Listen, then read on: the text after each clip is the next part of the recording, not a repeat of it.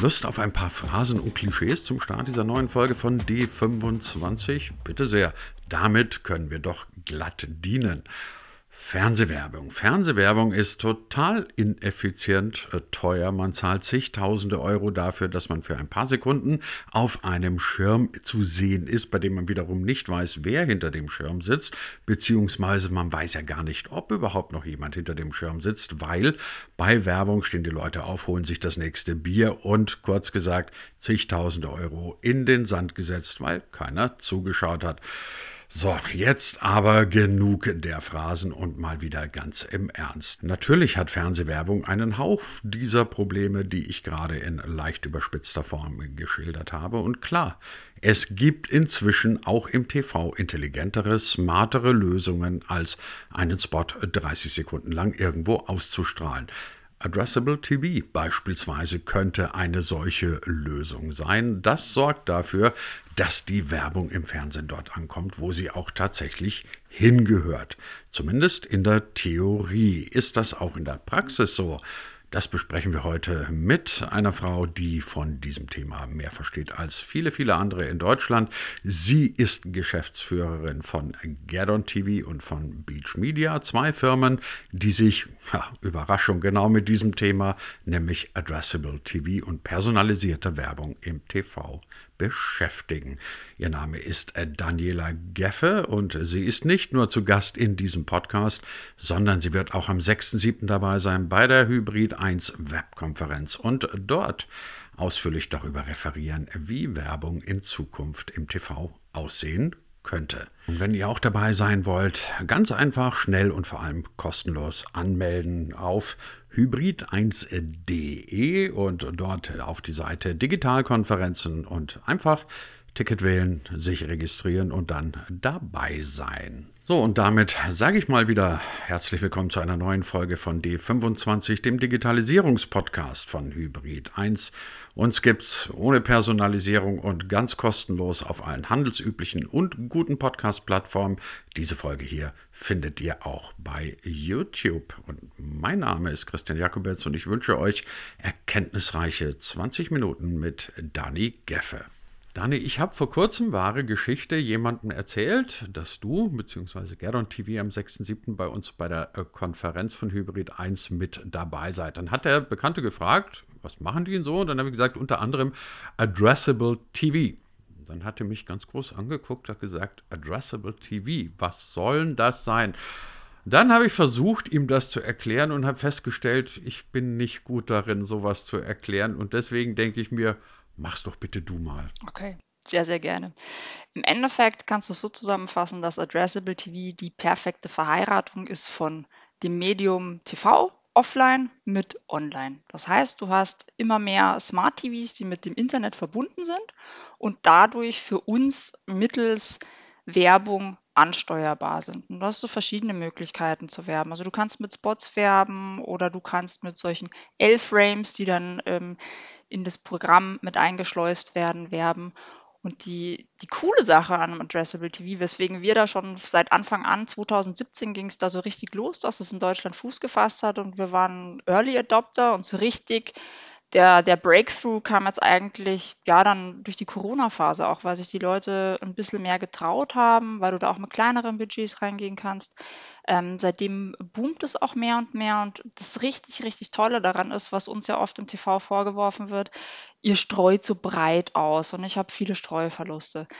Das hast du im Addressable TV, kannst du das sehr, sehr genau targeten, weil du wie im Online, du, du, du lieferst Ad-Impressions aus, also nicht die, die klassische alte Reichweite, die ohnehin immer hinterfragt wird, immer mehr, sondern du kannst wirklich targeten, du kannst regional, du kannst nach Wetter, du kannst auch Rückschlüsse ziehen, was wird denn da tagsüber am Programm konsumiert, ergo welche Leute sitzen da, werden jetzt Kinderumfelder gezeigt, dann gehe ich davon aus, dass da Eltern in dem Haushalt sind. Also kann ich abends junge Väter und Mütter ansteuern. Und das ist im Wesentlichen Addressable TV, adressiertes TV über den Big Screen. Und ähm, ja, die perfekte und längst überfällige Verheiratung von TV mit Online, die sich hoffentlich sehr schnell jetzt äh, weiterentwickeln wird, um uns da noch mehr Möglichkeiten geben zu können. Jetzt werde ich mich wahrscheinlich gerade als völliger Ahnungsloser outen, aber trotzdem die Frage, wenn ich heute irgendetwas targete, wie das so schön im Neudeutsch heißt, im Netz, dann ist das ja technisch gesehen relativ simpler Vorgang. Also ich habe meine Cookies und meine sonstigen Informationen. Das heißt, ich weiß relativ präzise, wer sitzt da gerade an diesem Schirm. Aber ich kann im Fernsehen gar keine Cookies setzen. Also anders gefragt, woher weiß ich denn beim klassischen Fernseher, dass da jetzt genau der davor sitzt, den ich erreichen will?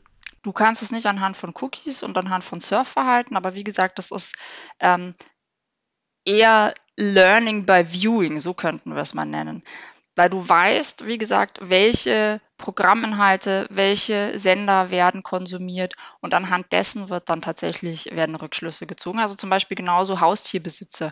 Da weißt du dann, mh, eher vielleicht äh, outdoor-affin, also tagsüber nicht so eine hohe Fernsehfrequenz, dann vielleicht eher abends und dann weißt du natürlich noch Naturumfelder oder die schauen mal, weiß ich nicht, den Welpentrainer und was es da alles gibt aktuell. Ähm, und so werden dann tatsächlich, es ist eigentlich mehr ja, Behavioral Targeting, was du dann da machen kannst. Also du meinst, du, du, du lernst aus dem, was jemand sieht. Also wenn jemand jeden Nachmittag die Shopping Queen auf Vox guckt oder was weiß ich, was da noch so alles läuft, dann kannst du deine Rückschlüsse daraus ziehen und sagen, okay, genau. dann sollte diese Art von Werbung oder für dieses und jenes Produkt einigermaßen funktionali äh, funktioni funktionalisieren, wollte ich jetzt mal sagen, funktionieren. Ähm, Heißt aber letztendlich, du schaffst es dann auch, dass du im TV eine ähnlich personalisierte Werbung ausspielen kannst, wie du es jetzt im Netz machen kannst. Genau. Was mich wiederum zu der Frage führt, wenn wir alle so ein bisschen frustig darüber sind, dass du ja logischerweise bei reichweitengetriebenen Programmen einfach deine Streuverluste hast, nie so genau weißt, wen du den erwischt, dann müsste doch eigentlich Addressable TV schon lange ein Massenmarkt sein. Ja. Warum ist es das nicht? Naja. Oder ist es das schon und ich habe es nicht mitgekriegt? Wir sind, wir arbeiten daran, dass es das wird. Nein, also es ist natürlich so, es ist was Neues, da gibt es erstmal immer Vorbehalte. Und du musst auch sagen, es ist ja noch nicht so ausgearbeitet wie jetzt im Online, dass ich es so exakt targeten kann. Wie gesagt, mir fehlen die Cookies, kann ich ja alles nicht setzen, deswegen äh, muss ich anders meine Rückschlüsse ziehen. Und was du natürlich auch sagen musst, vom Pricing her, ist online natürlich TKP-seitig kannst du da richtig, richtig günstig reingehen und genauso können wir das auch, wenn wir wissen, für unsere Kunden, wir haben hauptsächlich E-Commerce-Kunden, die schauen allesamt auf die Performance, also denen ist im Endeffekt ein Markenaufbau, das ist, wenn dann zweitrangig und kommt mit der Zeit ohnehin mit als Nebeneffekt, weil sie länger on air sind. Aber im ersten Step und auch die erste Zeit ist unseren Kunden eine Performance wichtig. Will heißen, wenn man jetzt von einem klassischen Spot ausgeht und genauso wird Addressable TV auch beurteilt, es wird ausgestrahlt und danach wird geguckt, was passiert auf der Website. Wird Traffic erzeugt? Und das ist das einzige Kriterium, wie wir dann bewerten, ist es erfolgreich oder nicht erfolgreich. Und da kommen wir zum Pricing. Alles, was neu ist und noch nicht wirklich ein Massenmedium, hat natürlich erstmal auch ein anderes Pricing, das muss man sagen. Und entsprechend kannst du durch diese Targeting-Möglichkeiten, die du jetzt im Addressable TV hast, ist es faktisch gesehen teurer als ein regulärer TV-Spot, den du jetzt zum Beispiel auf einem kleinen Spartensender, ja, den könnten wir uns als Privatpersonen auch leisten, könnten wir da auch eine kleine Kampagne fahren. Also das ist ja schon fast stellenweise inflationär, wie günstig das ist. Man muss es einfach so sehen, dass Addressable TV gerade auf dem Weg ist, sich dorthin zu entwickeln. Aber vom, vom Pricing her, ähm, ja, musst du es anders beurteilen. Du zahlst ja im Endeffekt auch tatsächlich nur die Leute, die dich sehen. Und das ist unser Argument. Bei einem regulären Spot, zack, einmal ausgeliefert, raus in die Massen. Dann müssen wir darauf vertrauen, dass diese Reichweiten, die uns von der AGF, GfK übermittelt werden, dass das wirklich so stimmt, diese repräsentativen Haushalte, die für uns alle fernsehen. Das ist im Addressable TV nicht so, sondern tatsächlich, es wird nur bezahlt an wen tatsächlich ausgeliefert wurde. Und wenn das nur zwei Ad-Impressions sind, dann zahlst du da halt eben einfach nur 5 Cent für diese Auslieferung. Und das ist im Wesentlichen das, was es so attraktiv macht und was es für uns und unsere Kunden, wir haben das auch untersucht, in Kombination lineare TV-Spots mit Addressable TV kombiniert. Du pingst die Leute einerseits mit dem Spot, im Werbeblock an und Addressable TV wird ja im Programmumfeld ausgesteuert. Das heißt, da bist du ganz alleine. Da ist nicht noch Konkurrent A, B und davor noch fünf oder sieben andere Spots zu sehen, sondern da bist du alleine im Programmumfeld, das ein bisschen kleiner gemacht wird. Dann kommt dein L-Frame. Ich gehe jetzt mal von einem Switch in XXL aus. Das ist die häufigste Werbeform, die wir benutzen und du generierst die volle Aufmerksamkeit. Und wenn du da jetzt zum Beispiel ein Produkt hast, ähm, Thema Haustiere ist ganz groß, ist jetzt während Corona auch noch mal viel größer geworden, einfach weil der Onlinehandel da angefangen hat, richtig zu boomen und viele vom Kauf im stationären Laden umgeswitcht sind zum Ich kaufe mein, mein Tierfutter jetzt online wenn du da ein Umfeld hast, und davon gibt es viele, dass du Six hast einen Welpentrainer, Caesar Milan und wie das alles heißt, da erreichst du genau deine Leute und platzierst dann da noch dein Produkt in diesem L-Frame. Das ist halt ein Zielgruppenmatch made in heaven. Und in Kombination mit diesem Spot hast du dann zwei Anpinger und Addressable TV ist halt einfach, in dem Fall muss man sagen, ohne lineares TV jetzt abwerten zu wollen, aber dann als hochwertiger zu beurteilen, weil ich bin alleine, ich muss mir die Aufmerksamkeit nicht teilen und ich bin exakt in dem Umfeld, wo ich meine Zielgruppe perfekt anspreche. Gibt es bestimmte Arten von Kampagnen, bei denen du sagen würdest, die sind ideal für Addressable TV und andere sind es eher nicht? Also ich bin jetzt kein Werbefachmann, aber könnte mir jetzt vorstellen, dass man sagt, so die klassische Image-Werbung, wo du einfach sagst, ich will ein Produkt einführen und will einfach mein, mein Brand bekannt machen, ist immer noch was, wo ich auf Reichweite gehe, aber wenn ich äh, zugespitzt auf irgendein, was weiß ich, auf Conversions zum Beispiel gehen will, dann ist es eher Addressable TV. Würdest du diesen Unterschied machen oder siehst du den nicht? So richtig sehe ich den nicht. Ähm, man muss auch sagen, dass aktuell im Addressable TV ähm, die, die, großen Marken, natürlich haben die andere Budgettöpfe als jetzt ein E-Commerce-Startup, das muss man ganz fairerweise sagen. Entsprechend ist es denen dann, ich möchte nicht sagen egal, aber ob die jetzt mal einen Test fahren für 50.000 Euro auf Addressable TV, einfach nur mal um zu gucken, ob da was bei rumkommt, die nehmen das so im Vorbeigehen mit. Also deswegen der Andrang bei Addressable TV ist, ist, sind schon auch große Marken, die das machen. Deine Frage kann man dahingehend dann beantworten, ja, dass es für große Marken natürlich auch gut ist. Es, es generiert ja auch Reichweite, das muss man ja auch sagen. Gezielter, und jetzt nicht so bumm die große Welle in die Massen hinaus, aber trotzdem ist es eine ideale Ergänzung. Und da schlägt sich die Brücke zum Performance TV, wie wir das machen. Wir haben das ja angeschaut, wir haben Kampagnen analysiert und wir haben definitiv festgestellt, auch für unsere Kunden, und das wird bei den Markenkunden genauso sein, du erzielst einfach einen zusätzlichen Uplift, wenn du Addressable TV ergänzend zu einer linearen Spot-Kampagne dazu schaltest. Und da gibt es auch ganz viele Studien, die das bei, bei Markenartiklern belegen. Also einfach auch hinsichtlich der qualitativen Analyse der Markenbekanntheit erinnern sich die Leute dann auch noch mal besser. Das hat für einen Markenartikler den Vorteil, bessere Erinnerung, Marke bleibt kleben, ganz, ganz klar, weil ich habe die Leute zweimal angepinkt, das, was ich vorhin gesagt habe. Und für uns als, als, als performanceorientiert denkende Agentur hat es auch den Impact, dass du, wenn du TV als Lean-Back Medium siehst und äh, wir wollen ja immer, dass die Leute Second Screen Nutzung machen, also mit ihrem Tablet auf dem Schoß sitzen und dann idealerweise sofort parallel online gehen. Da trifft dann wiederum das zu, im Werbeblock bist du einer von vielen.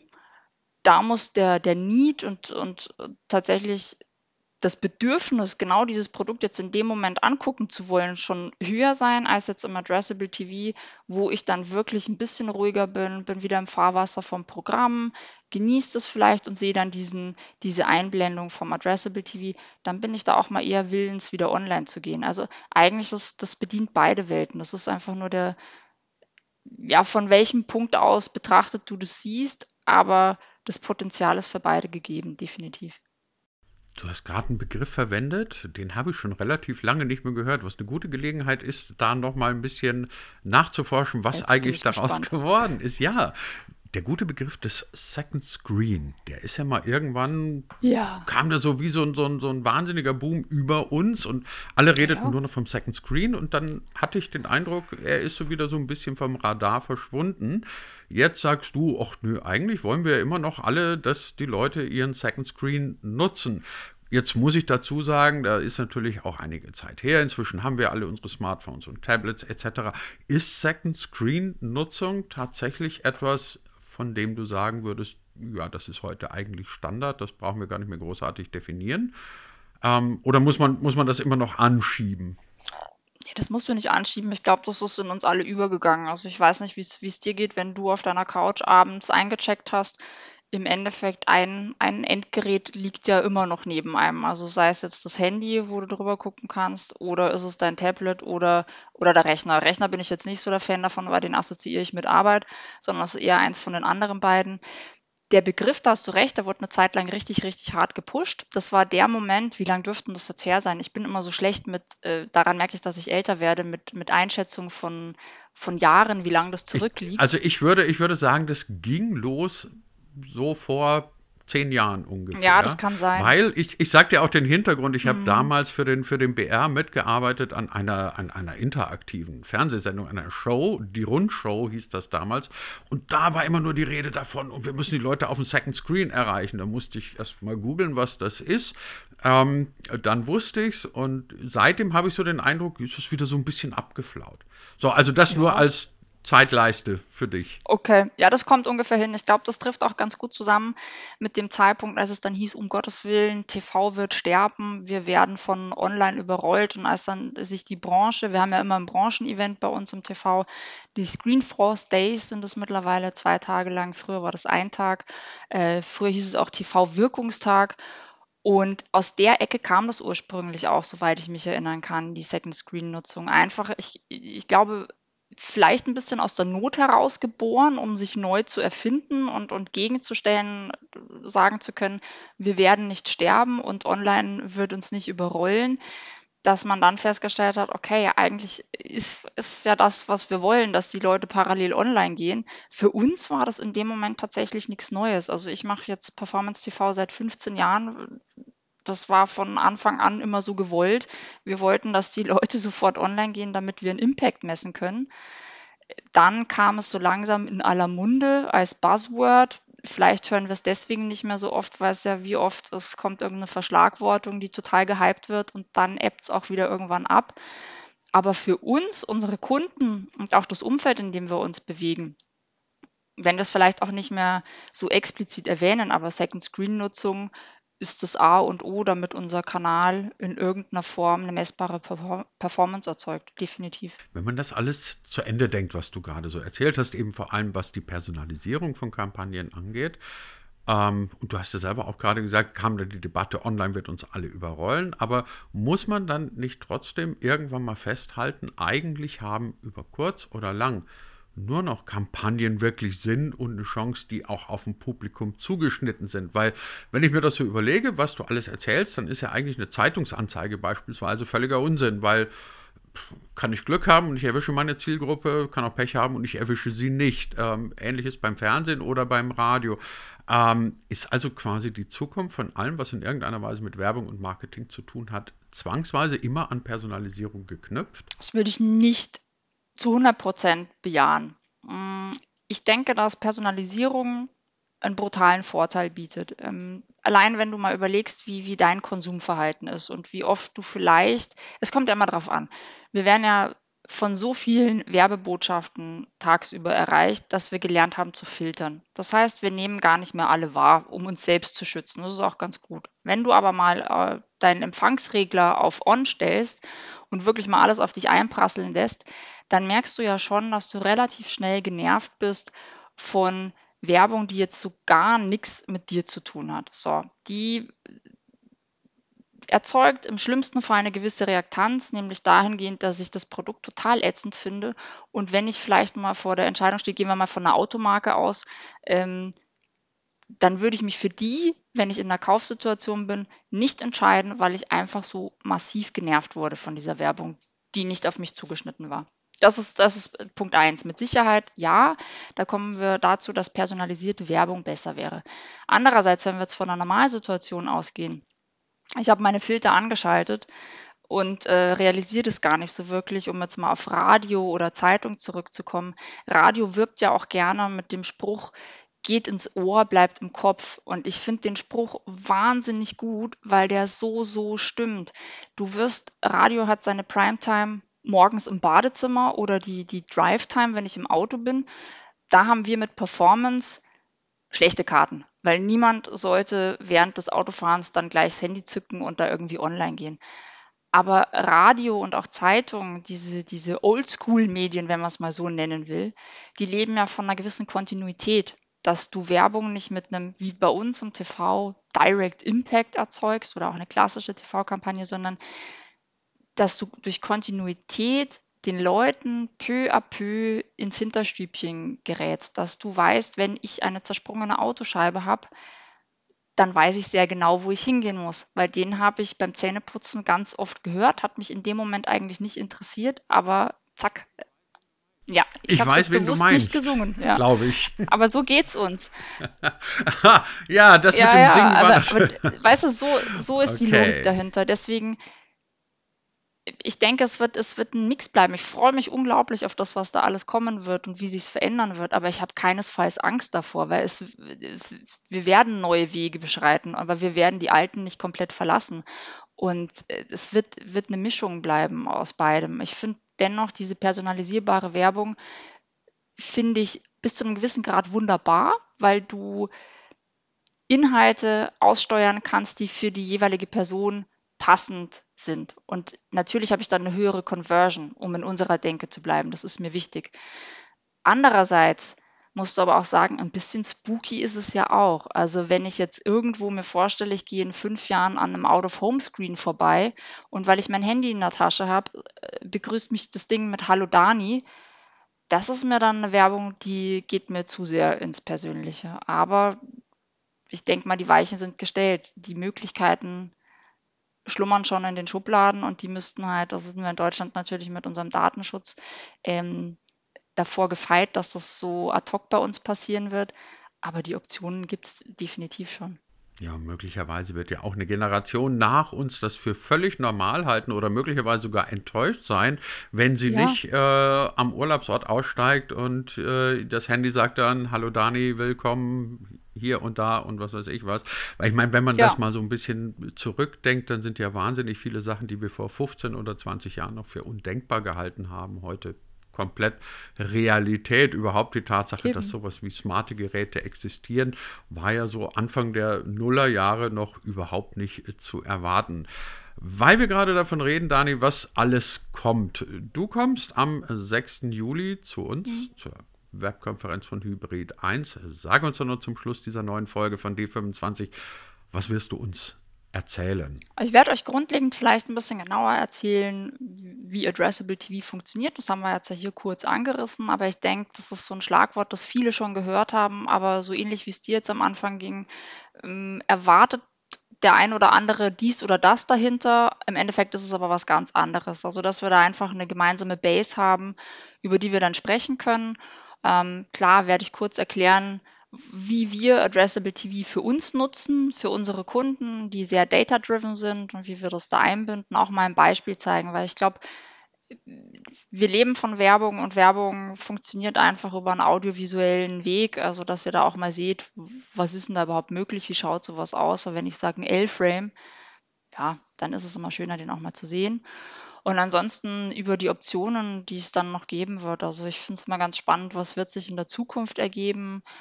wie wird sich Addressable TV ausleben dürfen, auch in Kombination mit regulärem TV. Und ansonsten fände ich es einfach ganz schön, soll ja kein klassischer Frontalunterricht werden, sondern wenn sich daraus dann auch eine lebendige Diskussion mit Fragen und Kommentaren ergeben wird. Da bin ich zuversichtlich, dass wir das hinkriegen werden, weil nach diesen knapp 20 Minuten in der neuen Folge von D25 sollte man jetzt den Mund wässrig haben, beziehungsweise so neugierig sein, dass man sagt, ich will mehr davon hören, was unser heutiger Gast, nämlich äh, Dani Geffe, zu erzählen hat. Bis dahin erstmal vielen, vielen Dank, Dani, und wir sehen uns am 6.7. Vielen Dank, Christian. Ich freue mich.